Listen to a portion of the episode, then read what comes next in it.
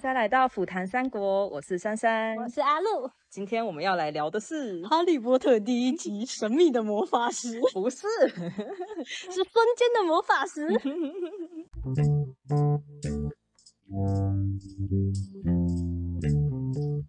虎谈三国起源来自于《哈利皮克美》，哎，这应该是你四月时候播的吗？好像是的。我们想说第一集就来讲一下派对卡孔明里面的三国的梗，就有一些是因为其实外面很多影片还有文章都有介绍过，可是我觉得里面有一些没有被提到，嗯，所以我们今天就是整理了一些比较细节一点，不一定那么多人可以感受到，可是我觉得后面的故事也蛮有趣的，就是也当做。哈利皮孔明的彩蛋，对啊，没错。派对卡孔明的话，它其实里面的孔明形象是比较有融合《三国志》跟《三国演义》，对，它并没有很单纯的是哪一个。所以，我们今天的故事也会从《三国志》跟《三国演义》里面挑各有相关的部分。《三国志》它是史书，是陈寿写的，它是可信度比较高。然后《三国演义》它是元末明初的时候罗贯中写的小说，所以他人家是相传他是七分真实三分假。嗯，对，所以很很多地方是可以跟《三国志》做比较，但有一些就是纯粹的想象力。那派对卡孔明里面的孔明的话，他两个部分都有截取到这个角色的精华。没错，所以我觉得身为三国迷，真的是被他燃起了热情，真的很。作者真的超用心的，很多三国志的梗。对，而且就算你看不懂，其实也也没关系啊，还是会觉得很欢乐。没错。Yes，把珊珊硬拉进那个坑里，一去不回头，一去不复返，还开始做 podcast 到底。珊珊。要讲一下比较有印象的段落吗？好啊，我有印象的地方是英子一开始被米娅，就是她蛮会唱歌的那个女生，然后找去当衬托舞台热度的工具那边。对啊，就那时候是孔明第一次发威，他就诶，因为利他就利用地形、灯光，然后使出厕所，然后还有酒，就使出了十兵八阵。那把这些观众们都留在了英子的这个舞台，对啊，就是我就觉得哎，蛮有趣的，就是十兵八阵这一招。漫画在第三话，记得动画也蛮前面的。他在里面有讲到说，十兵八阵的起源是吴国的武将陆逊呢，他在追打这个刘备的时候，那刘备他就深陷了绝境嘛。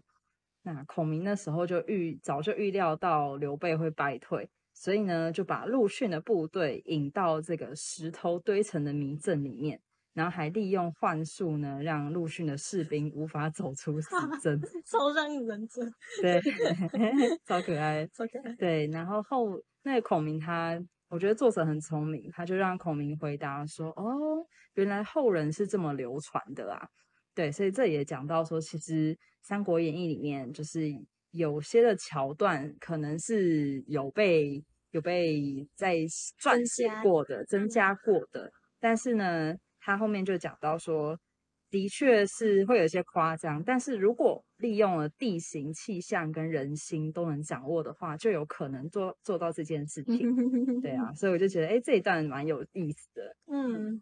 我们就来一个复刻版 十兵八阵，虽然根本就不曾经有十兵八阵，我还是可以表演给你看，很有趣，对呀。嗯，还有一个我觉得很棒，就是里面有 rapper 组合，就是赤兔马还有卡杯。那三国很有名的一个战役叫做赤壁之战。嗯，赤兔马的赤，然后跟卡杯的壁，就是合起来就是赤壁，就是一个小小的彩蛋，就很萌哦。有人想要拖推 CP 的，对，没错。你知道为什么他会被追杀吗？就是那时候为什么陆逊要追杀他们？刘备那时候是在河边扎营吗？哎，七百里头路爬，对对对对对，没错。那一次就是关羽败走麦城，然后被斩首了，然后刘备就很气，张飞也很气，然后对他们两个就是相约要去报仇，不是说好要同年同月同日生的吗？呃，同日死的吗？结果你怎么就这样先走了？孙权，你害我们就是被锁这个。这件事情并没办法达成，这样反正就很气啦。对，结果张飞在还没有正式的在讨伐吴国之前，他就因为在军营里面打小兵，他喝醉酒闹事情，然后结果他的小兵就把他在睡梦中暗杀掉。传说中他被暗杀的时候，他眼睛还是睁开的呢。他是一个张着眼睛睡觉的人，很奇人。对。结果这两个小兵后来还逃去了孙权那边，然后孙权就想不行，我不能收留你们两个，我收留你们两个，我就要跟刘备打架。嗯。所以他最后有把那那两个人的头给砍下来，送去给刘备。好奇怪，好奇怪 啊，是哪里怪怪的？很爱送头。然后，哎，这样超嘲讽的，超奇怪。对啊，所以刘备完全没有，就没有故意要激他。没有没有没有，他是想和好，应该吧？应该他想和好吧？为什么要送人头？就是想说，我我并没有收留这两个人呢，我帮你抓到凶手了哦，我是不是很棒啊？好奇怪，确实好奇怪。对，然后刘备就还是要攻打他，最后没想到就第三个挫败。他二哥已经死在孙权手下，张飞又莫名其妙死了，然后刘备自己也差一点命就丢在夷陵那边嘛。嗯，孔明后来就救他，所以才会摆出那个十兵八阵呢。没错，这都是演绎的部分。在演义里面还有讲到，他们被困在十兵八阵之后，是有一个人把他带出来的，是有人帮他破解这个阵。你要猜是谁吗？绝对猜不到是谁？是谁？是那个孔明他的岳父，叫做黄承彦。哦，就是也是当地非常有名的，就是在深山中的居士吧，也是很有名望的人。嗯，他就教陆逊怎么破解。就会想说，为什么他是跟他不同阵营的？对对对，就是岳父岳父跟孔明关系不好吗？为什么 要背后背刺他，害他的那个阵法被破解？但呃，我自己的看法也是很多人的看法，就是觉得说，或许黄承彦他是代表孔明去救陆逊，因为他们其实以孔明他自己的想法是之后还要跟孙吴合作，不能完全撕破脸。对对，所以只能偷偷的偷偷的请人家去。对对对对，就是为了日后方便这样子。还有一个地方也很萌，就是什么？就是后面英子。孔明帮他去报名代代木音乐节的时候，就是 老板跟孔明有打情 骂俏的桥段。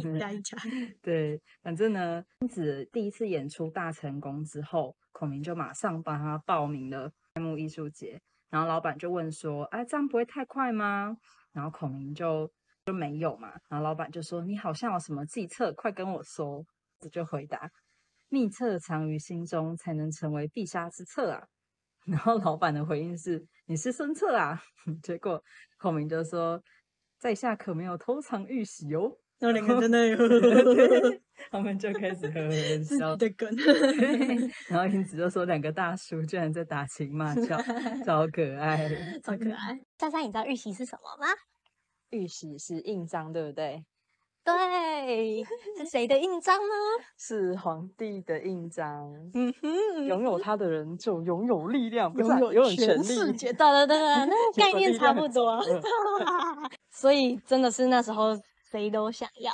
嗯，哦，我刚才有问你说它的材质是什么？它的材质是玉，玉是什么玉？是什么玉？和氏璧。有点熟耶。嗯，因为。如果在读春秋战国的时候，就会读到什么完璧归赵啊，那个璧其实就是和氏璧。那块玉其实它的身世也非常的坎坷，还蛮好笑。就是那时候他们是楚国的时候，就是有一个人他在山上找到了这一颗玉，可是那时候那一块玉还没有被凿出来，所以它是一颗石头。嗯，然后他就。抱着他去见了楚王，然后楚王就，然后他就说这里面是一块非常稀有的玉哦，要不要？要不要？然后那个楚楚王就请了一个懂玉的人看，然后人家就说哦是石头啊，然后他说哦你骗我，所以他就把他的脚给砍了一只掉，好可怜哦。超可怜的，这欺君之罪。结果呢，等到这个楚王死掉，第二代楚王上市了，不是上任了，上任了，然后他又他就一只脚没了，但是他还是很坚持的要到宫殿里面，这一块石头里面有一块玉哦，然后结果没想到。不知道是不是同一个玉匠啊？被总之就很北气的，就是人家还是不相信他，所以他的第二根腿又被又被看。他为什么不要自己把那个玉弄出来？好奇怪哦。啊，因为没有钱吧？我觉得就是哦，他可能看得出来，但是他没办法，技术上没有办法。对对对对，所以他自己真的是一个非常具有慧眼的人。然后直到第三次那个国王又那个楚王又死了，第三任楚王，这次他已经爬不进去宫殿里了，他就只能在外面在山下抱着这块石头一直哭一直哭。嗯，然后结果那个厨王就经过，就你在哭屁哭哦，你在哭什么？然后他就说，我是在哭这一块玉没有人懂它，嗯，我不是在哭我自己腿断掉，实在是，哎，反正这个世界都这样啊，反正第三任厨王总算把那一个。玉给敲开来了，嗯，结果就发现里面是真的，果然是那个很高档的玉。对，因为这个人他叫做卞和吧，所以后来就叫和氏璧。耶，好，所以这块和氏璧它后来就被做成了玉玺，玉玺就是皇帝的印章，所以非常的珍贵，独一无二。所以在三国的前一个往前拉一个朝代，那时候有发生王莽篡位。嗯嗯嗯，王莽那时候他想要。也是要跟皇后想要拿这块玉玺，然后结果皇后就很生气，就不爽给他，不爽给他，就直接把他摔到地上，好惨，关我什么事？所以这块玉玺从此之后，他就缺了一个角，就是有点像是苹果有一个角，它就比较珍贵，就是所以反而这个角变成你确定它是一个真正的玉玺，没错，嗯哼，独一无二，独一无二。后来还用是用了黄金吧，脚脚想回去。好，我们扯了那么多，一直没有讲到为什么 孔明会讲，为什么他要就是你是孙策吼，你要藏玉玺，藏玉玺到底是跟他们有什么关系呢？就是要先从孙策的爸爸孙坚开始讲。没错，Daddy，所以是是孙坚 Daddy 把那一块玉玺找到的。对，就是那时候。董卓他侵入了皇城，然后把皇城全部洗劫一空。他放火烧了洛阳，整个洛阳就陷入了火海。然后救火大队、消防队的敌孙坚出场了。孙坚他他不是消防队，他只是那时候的一个非常汉室的忠臣。他同时当然也是有军队在手上，这样。对。然后他就去当救火队，要帮忙把那些被董卓挖。的很空的一些陵皇家陵墓，帮他们全部重新盖起来。嗯，然后他挖陵墓，他怎么这么的不要脸呢？董卓真的是没办法翻案的一个人哎，他就是那么糟糕，活该被烧三天三夜。对，活该被肚子放火。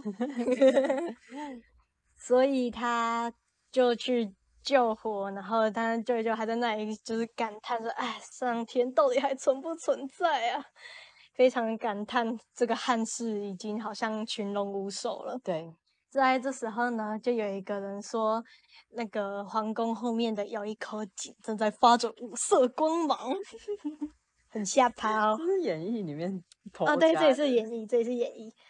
他就跑去那个井去捞，然后捞出来一个女尸体，因为尸体上面。我不知道他们怎么捞的，可以那一个人的肚子上刚好还放着这一个亮闪亮亮的东西，对，然后就仔细一看，看到了这一个小盒子，小盒子打开，叮，超亮的，里面就是那个玉玺，方圆四寸，上面还有五只龙扭在一起。还缺了一个角，以黄金镶上去，所以就是我们刚才讲的那一个货真价实的玉玺，上面的字就是“受命于天，既寿永昌”，反正就是那个章上面的文字这样。对，他就是想，哦天哪，拿到这个东西实在是有一点贵重啊，可是他就觉得说，我不行跟别人讲。没错，可是你知道玉玺这个东西，它平常是皇帝的印章，在乱世之中，它就成为了一个非常危险的东西。你只要拿在手上，就会惹来杀身之祸。所以呢，我们 可怜的孙坚爹地就遭遇到了一一连串可怕的事情的被诅咒的玉玺，有没有？他遇到了什么事情？有点像九九的那个 鬼面。对，他遇到了什么事情？就他就光没事啊，就回他们的关东关东军大本营。关东军就是那时候跟董卓对抗的。对。然后关东军的领袖叫做袁绍，袁绍官渡之战被曹操打很惨，但是在那之前他是北方最强的势力，所以袁绍就问孙坚说：“我听说你好像有藏着某个东西哦，那个东西好像是正方形的，还缺一个角哦，还有黄金。”对，然后孙坚就哈，怎么没有啊？装傻？没有啊？什么？没听过哎，这是什么啊？你在说什么？听不懂。然后袁绍就真的没有吗？孙坚就好，你不相信是不是？我就对天发誓，如果我真的有那个东西的话，我就被乱箭射死，我被大全部的人全天下打死，好不好？你 flag，flag，满满的 flag。然后其他的诸侯就，哦，既然孙坚这么就是正直的人都这么说了，那我们就相信他吧。然后就，哦，好，这件事情暂时做吧，暂时而已。因为袁绍还是觉得你就是有啦，没错，所以他就让他就通知了南边荆州那时候是刘表，嗯，叫刘表就是在孙坚回家回江东的路上把他拦截住，然后给他一点颜色瞧瞧。好好的问清楚，到底是有还是没有？没错，不要再藏了。没错，结果嘞？结果我们的孙坚就在这个时候 死于乱箭与乱石之下。他在这个偷袭，完全应验了他自己讲的那句话。这一段的话是写在《三国演义》的第六回。嗯，所以在史实上，孙坚跟这个日袭上是没有什么太大的关联，他并没有真的去藏它。嗯。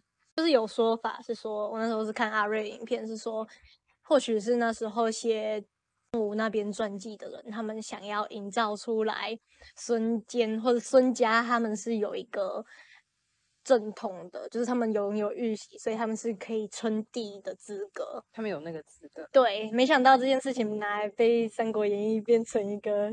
藏玉玺的故事，好，但是我们继续讲这个玉玺后来发生什么事呢？玉玺后来就落到他儿子孙策手上。他爸爸孙坚是江东之虎，然后他是被称为小霸王。小霸霸王就是项羽嘛，所以就是讲说孙策他是几乎有跟项羽一样的战斗实力。对，而且老实说，他比项羽更聪明。所以，可是，在孙坚死后。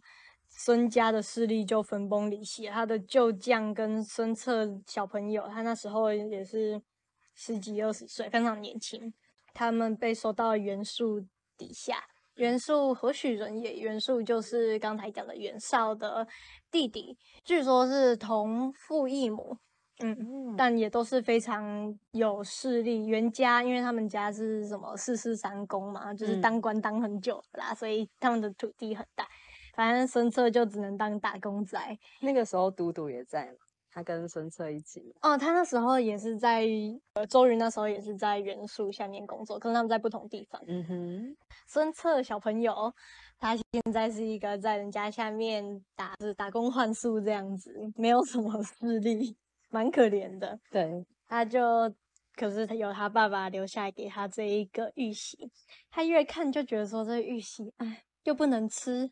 什么时候不能做，还又不能当皇帝，而且很危险，大家都觊觎这一颗玉玺。对，那时候就是觉得我干嘛要有这一块石头呢？石头，然后其他部将也觉得说，对啊，你就拿这颗石头来换一点东西吧。所以呢，因为那时候袁术他已经很有势力了，对，所以他就想说，我就拿这一块玉玺去换兵马，让他。愿意让我回家，回，所以呢，他就跑去找他的老板袁术。如果你是元素的话，人家给你一个可以让你当上皇帝的一块石头，你要给他多少兵马？我给个十万吧，十万如果有十万的话，我也觉得值十万对哎、啊，可是人数超抠的，你猜他给多少？该不会只给他一万之类？一万吗？一万吗？你觉得人家有那么小气吗？我告诉你，他就是更小气，他只给他三千人。呃冠老板，对人手是三国上面的冠老板的代表。三千呢？对啊，太少了吧？可是我跟你讲，有能力的人，他就是拿到了这个三千，他还是可以做大事情。所以孙策他就真的换了这一批兵马之后，他就往南打，就真的把六郡收回来。他还同时去找他的义弟，嗯就是周瑜，他们两个人很浪漫呢。还有就是去迎接他，然后两个人就手牵手，就 我得到你就够了啦。那时哎候我觉得，我觉得东吴的是不是都会讲这一套？他们都很爱讲一全些，全也会跟去讲这一套，都很爱牵牵手，然后在那里甜言蜜语。没错，他那时候就是这样，无得亲邪也，就是我得到你就一切都可以了。没错，太萌了，优秀，没错，所以这两个颜值最高的江东 TFBOYS，TFBOYS 几个人我也不知道，总之他们是两个人啦，他们就打遍了整个江东，以非常快的速度崛起了。出道，出道了哦。反观呢，我们的元素大老板拿到了这个玉玺之后，他就真的开始了他的皇帝梦。他有活很久吗？那时候就是一个很不稳定的时代，有很多的诸侯都在你，你敢当皇帝，你就是直接的无视真正的汉朝嘛。你当那个靶心了，嗯，所以他一说他是众家帝，全部的人就把他给讨伐掉了。那时候很快的被困在寿春城里面。对，所以真的有那块石头有什么用啊？真的没有，真的是非常的，真的还是你的实力、你的人品，你会不会看时机，这都很重要吧。他被那利益蒙蔽了眼睛，现在就是魔错戒的概念。他得到了魔戒，但是他死的也很快。没错，哎我觉得这比喻很棒。我前几天还在想这跟什么很像的，对我觉得你这例子很赞。呃，他这是死前很惨，他就被人家包围，已经都没饭吃了，这样，然后他死前就在那，嗯、人家好想要喝蜂蜜水哦。为什么？你不觉得真的是一个被宠坏的人吗？然后真的不好意思，我要一个蜂蜜水。店员就跟他说没有啦，我们这里哪有蜂蜜水，我们这里只有血水啦，blood water。他就很生气，然后就死掉了。这就是元素这一个本来一度称皇帝的人，在短短的不到一年的时间，他就被大家讨伐光了。所以孙策、孙坚的故事真的很精彩。《帕里皮孔明》里面有一个我觉得也很赞，就是他剧情的高潮，十万个赞那边，我觉得也很好看呢、嗯，对，那那边接的那边的梗其实应该是草船借箭，草船借。箭，我那时候真的有被吓到哎、因为他这梗真的是铺蛮长的。对啊，就是十万个赞的计划的时候，就是还真的没有特别有那个灵敏度，会让你感觉到它会连接到十万支箭的这个梗。没错。嗯，草船借箭的原型，你猜是谁？跟我们刚才有提过的人有一点相关哦。草船借箭它不是孔明使出来的吗？这是我们在《三国演义》里面看到的，可是，在事实上有一个很类似的事件，他并没有真的借鉴，可是他也用了非常类似的方用。草船的方式。对，然后也是用剑的方式来取得了一个战略上的优势吗？我们大家听就知道了。但你猜是谁？猜不到，很难猜，因为这个人平常没有那么聪明。难道是 圈圈吗？对，好没有礼貌，圈圈。好没礼貌。我们刚讲完他爸跟他哥的故事，嗯，总算轮到了孙权出场，帅一波。草船借箭的原型其实是在《三国志·吴书》里面有写到一段，是曹操那时候去打濡须这个地方，然后跟孙权的军队就相遇了。那时候两边就是互相叫嚣啊，然后孙权还很夸张，把船开到人家的阵营里面去，还在那边打鼓、吹喇叭，在那边 派对咖孙权，有一点挑衅，然后也是在看人家的军营，展现自己的军威。对，这动作是蛮有趣的。然后还写信跟曹操讲说“春水方生，公宜速去”，就是你赶快滚啦！就是水很快就要利于我们东吴了，你再不走，你到时候就也没有命可以走了。嗯，口气非常大。孙权跟曹操的岁数是差个两倍了吧？快两倍，就是曹操是绝对是他爸爸的等级了。对，嗯，曹操就很感叹，就讲出了一句。应该是历史上唯一一次孙权被好好称赞的话。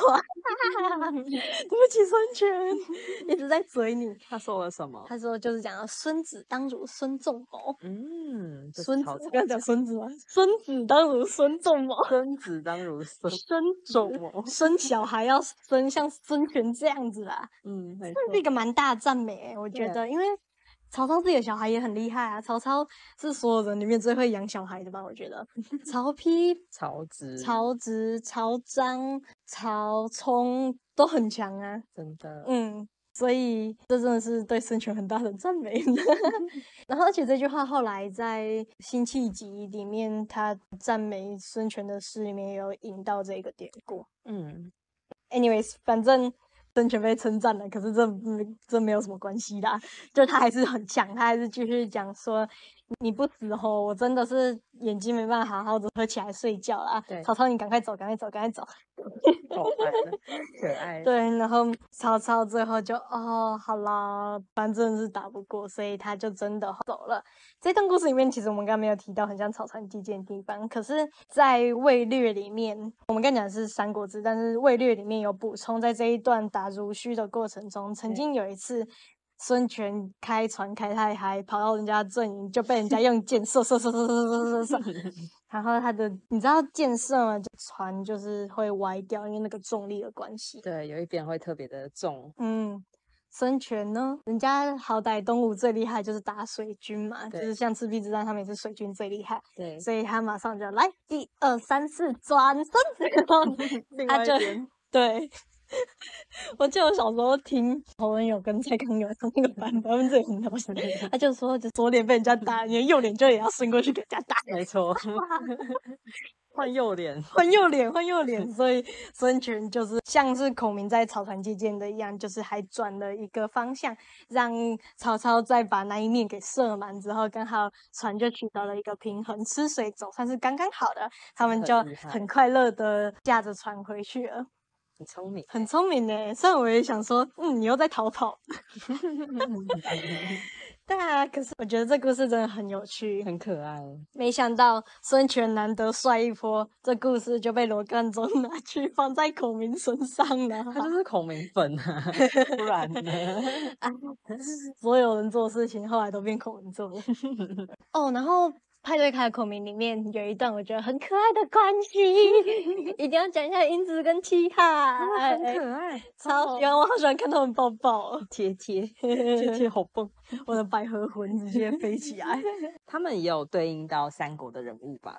嗯，其实，在第九集的开头的时候，就有讲到了关羽跟张辽之间的关系，然后英子跟七海确实就是想深一点的话，的确有一点关联。嗯，但是七海他在派对卡孔里面，他是在大经纪公司下面的人嘛？对，这一点就跟曹操，对对对，就是曹魏他们本身就是大企业，就是人才辈出，是分非常有一个出道 SOP 的，还蛮像的。然后反观英子，他就是比较小咖，所以的确跟，但是实力又很好，所以要说他是关羽跟张辽的关系，我觉得是还蛮像的。然后。动画没有演到，可是如果有跟漫画连载的话，就会知道后来英子她想要出道的时候，她也有去，本来要去找大的经纪公司，然后那时候也是靠七海去给她做一些介绍跟引导。对，就还蛮像是张辽他进了曹魏之后，他还有劝降关羽的那个部分。嗯哼嗯，我觉得真的在人物设计上面非常的。要去贴合这一段歌，呃，但是他又不会转的很硬，我觉得，就是他角色塑造的很好，而且而且我你知道我在 备课的时候，不是备课，我在准备这 podcast 的时候，我还发现了一个大秘密，什么秘密？我真的超得意的，七海他的名字叫久远嘛，对。然后久就是很很久的那个久，对，然后张辽他字是文远，还有一个 远字，对，不只是有远字，而且如果你把就是很长久的那个久，然后把它的呃下面那一撇往上挪一下的话，嗯，就真的跟文几乎是长一模一样啦。真的，有吼，他真的是考是不是？是不是？哎、而且我这个彩蛋我目前还没有看过人家讲过，所以是我自己独创发现的。我们是第一个发现的，没错。快的，哎、不过我们讲了那么久，好像没有讲，对，很多人可能对张辽跟关羽不熟。我们还是要们还是他们相知相惜的故事。对啊，关羽我们都知道他就是刘备的二弟嘛，就是我们的武圣关云长。张辽的话，他也是在《三国演义》，我觉得是戏份非常重的人，因为 十万，对 他还有他前期的时候，其实是跟着吕布的，即使他跟吕布是一个非常强的，像如太阳一般耀眼的存在，是，都不会减损到他那时候当吕布的手下的光彩。嗯，他依然在那时候就已经很厉害了。对，张辽跟关羽他们就是跟英子还有戚海一样，就是在不同阵营，对，可是是关系很好，真的是超级好妈鸡。在《三国演义》的话，是在讲他们第一次比较深刻的接触，应该是那时候吕布在下白门楼的时候被曹操抓住，然后他那时候被抓上去的时候，他在那里，我永远会好好的当一个好小孩的。曹操，你要不要当我爸爸？没有，没有，没有，没有，没有这么说不要，不要再说爸爸了。吕布就只是有想要投降的意思。你是三个唯三的 爹，曹操即将变第四个吗？没有，因为这时候刘备就很鸡掰的跳出来讲了一句：“君不见丁建阳董卓之事乎？” 就是 跟曹操暗示讲说，你没有看到吕布的爸爸们都是怎么死的吗？对，所以曹操就嗯想通了，所以就把吕布给处决掉。嗯，在他处决的时候，另外一个本来也要一起被处决的人就是张辽，因为我们刚刚讲他是吕布的部下嘛。对。在演义第十九回的时候，就是讲到了张辽被抓到了台上来了，然后曹操就指着张辽说：“哦，这个人好像有点面熟哎。能力很强的人，嗯，对啊，会有印象。张辽就说：“哦，有啊，上一次在那个濮阳城的时候，我有见过你，只可惜那一次没有杀掉你这个狗贼啊！真的很敢讲耶，不是说什么人之将死，其言也善吗？看不出来，人之将死，其言也强。也呛，还是很呛。反正他就在那边讲说：“我怎么没有烧死你？那怎么活那么大？可惜呀、然后关羽这时候就跳出来帮他讲话，呃，对啊，因为曹操就很气啊，你敢嗯羞辱我，你都已经被我抓到这里了。对，然后关羽就 no no no no no，你看这个人，他那么的忠义，他是一个可塑之才。张辽还那么年轻，他命不该绝啊。对，关羽那时候，刘备他们都在曹操的手下，他那时候就跪了。帮张辽跪了，然后刘备也是使出他的大长手，拦住了曹操本来要挥刀去砍的张辽。所以张辽这条命也算是关羽还有刘备他们救下的。Yes，这算是让关羽跟张辽之间就是有了第一层关系。嗯哼，然后等到关羽 后来风水轮流转，换他投降曹操了，因为他们到后来有一段期间，刘备离开了曹操之后，又跑去背刺曹操，结果背刺没有成功，结果抓结果刘备不见了，张飞也不见了，剩关羽陪着两个嫂嫂，就是刘备那时候的两个老婆，嗯，他有两个老婆，可恶，嫉妒。啊，他陪着对两个老婆，然后对他那时候帮忙顾他哥哥的两个老婆，嗯。然后但他们就已经被曹军团团包围了。嗯，然后曹操当然是很想要得到关羽，他想的不得了。他真的很爱他欸，曹操超爱 关羽，送他钱，送他美女，对对对对，但这时候还没有来，这时候这是后面的事情。但的确，嗯曹操那时候就想要劝降他，然后张辽就我来我来我来我来，选我，选我，张辽就噔噔噔噔跑去就哎、关羽兄又，为什么？然后就又张辽说好久不见，文远。你最近还好吗？很好，很好。关羽，你现在被围了，我觉得你才不怎么好吧？他跟关羽说什么？关羽就说：“你现在是来打我的嘛？”然后张辽就：“才没有嘞，我只是想说我们是朋友啊。然后我现在来提供你，你有别的，你或许有别的路。你曾经救了我，今天换我救你，这样。对。然后关羽就：哦，好，你就说说看吧，你有什么好方法？然后张辽就说：你现在不知道你哥在哪里啊？你弟你也不知道在哪里。现在你已经被包围了，你就直接投降吧。”关羽就怎么可能？我乃忠义的代表，没有啦，那时候还没有，但但他就是很高的自尊，我宁愿死，我绝对不会投降曹操的。不能对不起我的大哥，对三弟。然后张辽，我觉得我很喜欢这一段，因为他是很棒的谈判技巧嘛，就是你要站在别人的角度。嗯哼，张辽就分析给关羽听，说不不不，你现在如果死的话，你就有三条罪在身上了。哪三条？第一条的话就是你跟你。你我也不知道，从大家都知道，他们说要同年同月同日生，他们来当 slogan 吗？slogan 吗？为什么大家都知道？就是说，你们不是说要同年同月同日死的？你现在走了，你还对得起你哥你弟吗？第二个错就是今天你哥把两个老婆托付给你，你忍心就这样死了，然后把他们两个丢在后面吗？没错，都不知道曹操喜欢人妻吗？这段是我补的，那确实很合理。我觉得他不用讲出来，关羽也会哦哦对哦。第三个呢？第三个就是说，你就这样子死了，你什么事情都还没达成，你都还没帮你哥做完任何一件事情，你们现在连一块地都没有，你好意思就这样死了？你这只是匹夫之勇而已。没错，嗯，蛮有道理的。当然，是不是有被说服的感觉？谈判高手。嗯，关羽也真的就是细细的思考一下，所以他们后来就是讲，好，那我也有三个条件，三比三。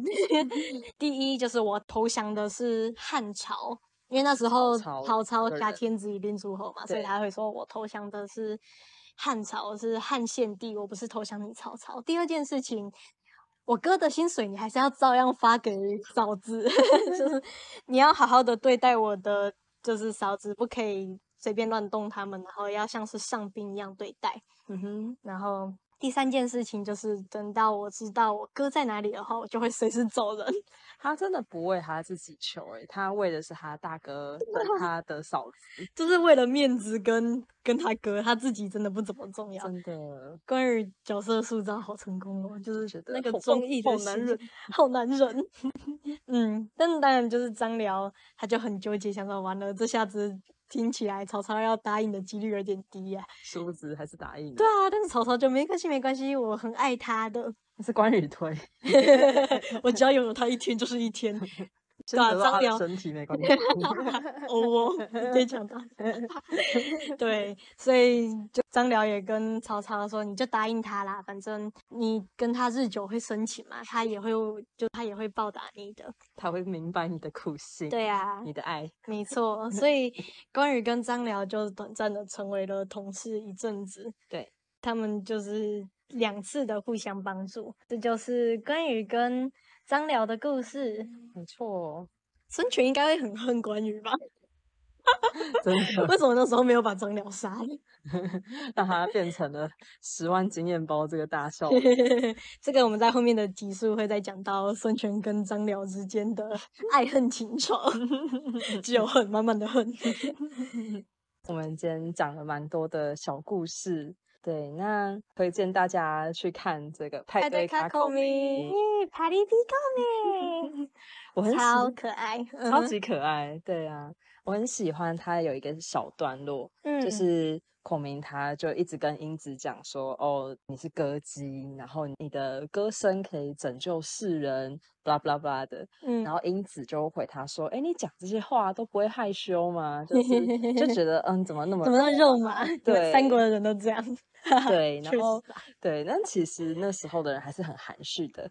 对，所以孔明他就说他会这样讲话，其实是因为他蛮后悔的。”他后悔当时没有跟一些断后的将士们喝诀别酒，嗯，然后呢，将士问他的时候，他还拒绝了，对，所以他转身之后呢，就决定要把握机会，说出他心里面真实的想法，嗯，嗯，对啊，所以他也回答了一句，我觉得很好，他就说，在战场上就失去性命的人，在下已经看多了，所以率直的意见与忠实的感想。在下觉得还是应该趁活着的时候说出来比较好。嗯，对啊，所以我很喜欢这一段。我觉得这段真的很棒哎，因为嗯，在三国里面他并没有这一段，这段完全是作者自己加的。但是很合理，可就是他们常常要这样生离死别什么的。对啊，对啊，其实我觉得我们那时候想说做这个 podcast，一方面也是我自己觉得很有趣啦，然后也想 要让更多人体会三国的浪漫还有激情。对，所以 不管未来会怎么样，还是勇敢的拼一波。对啊，我们接下来的集数就会聊到更多三国的男人们之间勇敢的表达他们的爱，没错，大家敬请期待。对，他这个孔明，我也觉得是你讲的那一段真的很打动我。我那时候看的时候，即使我是对三国还算蛮熟悉的人，可是嗯并没有想到他会往就是比较感性的角度去做思考。然后我也觉得是以孔明他的确这个身份，他他其实我觉得还是在历史上形象，他也是蛮有一些仁慈的部分在的。所以对当作者做这段叙述的时候，我觉得不会 OOC 啊，就蛮合理的。对啊，嗯，我自己很喜欢的段落是孔明他说：“天才不是天生的事情，都是也是要靠努力来的。靠学习，嗯他嗯跟英子讲的那个部分”，对啊，因为那时候英子有一点小小自暴自弃嘛。他可能就一直待在这个酒吧里面，可能也不能成名什么，嗯，没有办法像孔明说的那么顺利。嗯，但孔明就这样鼓励他，孔明他自己也算是一个学习型的天才，他可能的确资质是比人家好一点，但是他也是在就是随着战乱漂泊，可是他像还是去水镜书院那边，就是结交了金乡的那些名士啊，然后在草庐中也是他们。读了很久的书，而且他即使到后来出事之后，就是出山之后，像是他写给他本来有写给刘禅、阿斗一些书，就是他真的知道很晚年，他都还很认真的在做一些著作出来，很优秀，一直以来都是不论到了几岁吧，都是继续的在精进自己。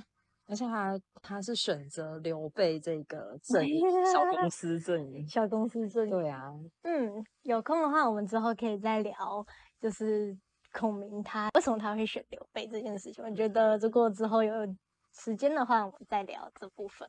没错，那应该很多人已经有看过《派对卡孔明》了啦，然后你们也可以留言告诉我们说你最喜欢的地方是哪边，我们也很好奇。没错，或者是你们有没有发现什么其他的小彩蛋，也很欢迎跟我们分享，让我们惊艳一下。请来留言，这样子，谢谢大家收听我们的第一集，谢谢大家。耶、希望大家喜欢。